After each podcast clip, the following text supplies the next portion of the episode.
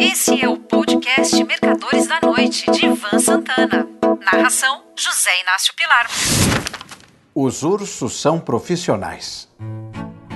Caro leitor, convencionou-se dizer que touros são aqueles que apostam na alta dos mercados, ursos na baixa. Isso é uma tradição que remonta ao século XIX, como explico na página 291 da edição da Inversa do meu livro Os Mercadores da Noite.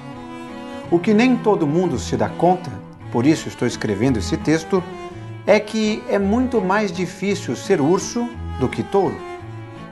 Melhor explicando, embora até os novatos de primeiro dia possam ser touros, é preciso um bom tempo de experiência para atuar como urso, atividade mais própria de profissionais. Entre meus leitores, tem gente que está no mercado há décadas, outros apenas começando.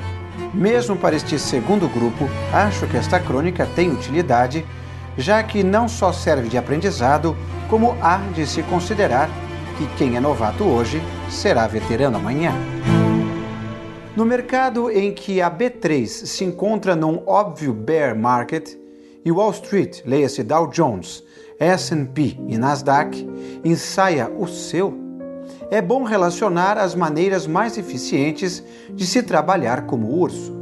Comecemos pelos índices acionários futuros: Ibovespa, S&P 500 e Nasdaq. O melhor momento de shorteá-los é esperar uma correção de baixa, ou short covering, que é como se chama o fenômeno nos Estados Unidos.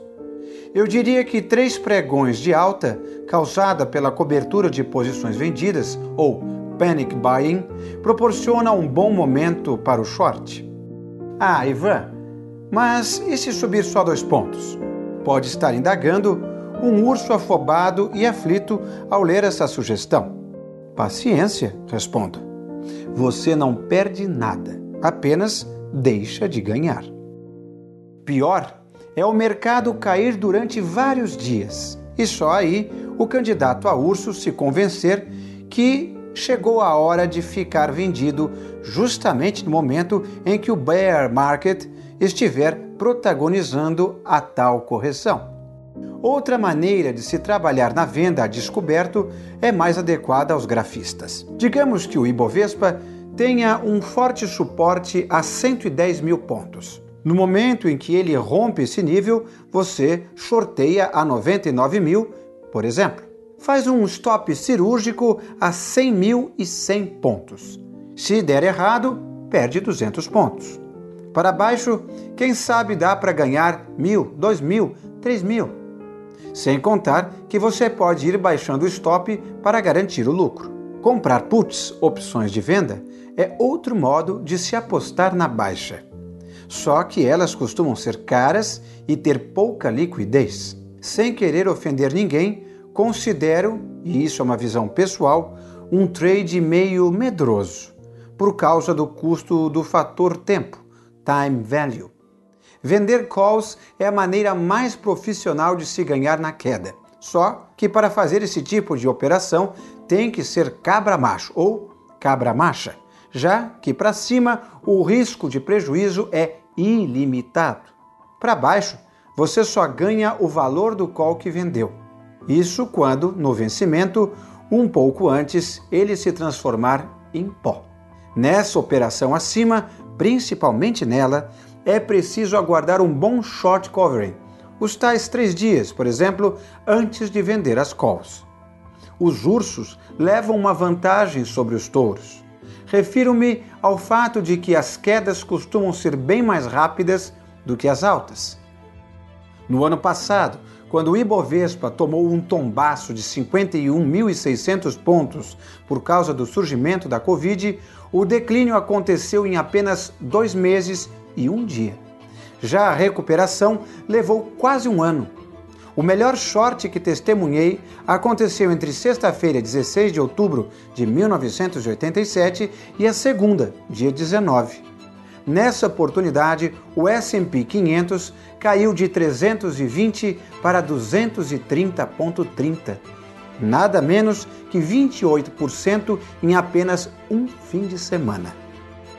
Esse trade, que não fiz por pura covardia, quase me fez desistir da profissão. De olho grudado na tela, no fechamento de sexta, achei que o mercado já tinha caído demais. Faltou peito para passar o sábado e o domingo vendido a descoberto. Acho que o grande short de todos os tempos aconteceu em outubro de 1929. Entre os ursos que aumentaram suas fortunas naquela oportunidade estava Joseph Kennedy, pai do presidente John Kennedy, e Jesse Livermore, por muitos considerado o maior especulador que já existiu. Os dois simplesmente perceberam o óbvio que as ações não valiam aqueles preços. Inclusive, havia algumas que não valiam absolutamente nada. No mercado de petróleo, o auge da glória dos ursos ocorreu durante a Primeira Guerra do Golfo, quando a coligação liderada pelos Estados Unidos iniciou o ataque ao Iraque. Dois ou três minutos no máximo. Foi esse o tempo que o barril do petróleo bateu 40 dólares antes de despencar para 20. Por essas e outras razões é que afirmo que ser urso é coisa de profissional. Voltando aos tempos atuais, tudo indica que a inflação veio para ficar e que, para lancetar o tumor, os bancos centrais trocaram ou vão trocar as penas de pombo pelas garras do gavião. Isso é bearish para o mercado de ações e para os índices futuros que o refletem, tanto no Brasil quanto lá fora. Podem apostar que os ursos mais calejados já estão em short. Um forte abraço. Você ouviu Mercadores da Noite de Ivan Santana.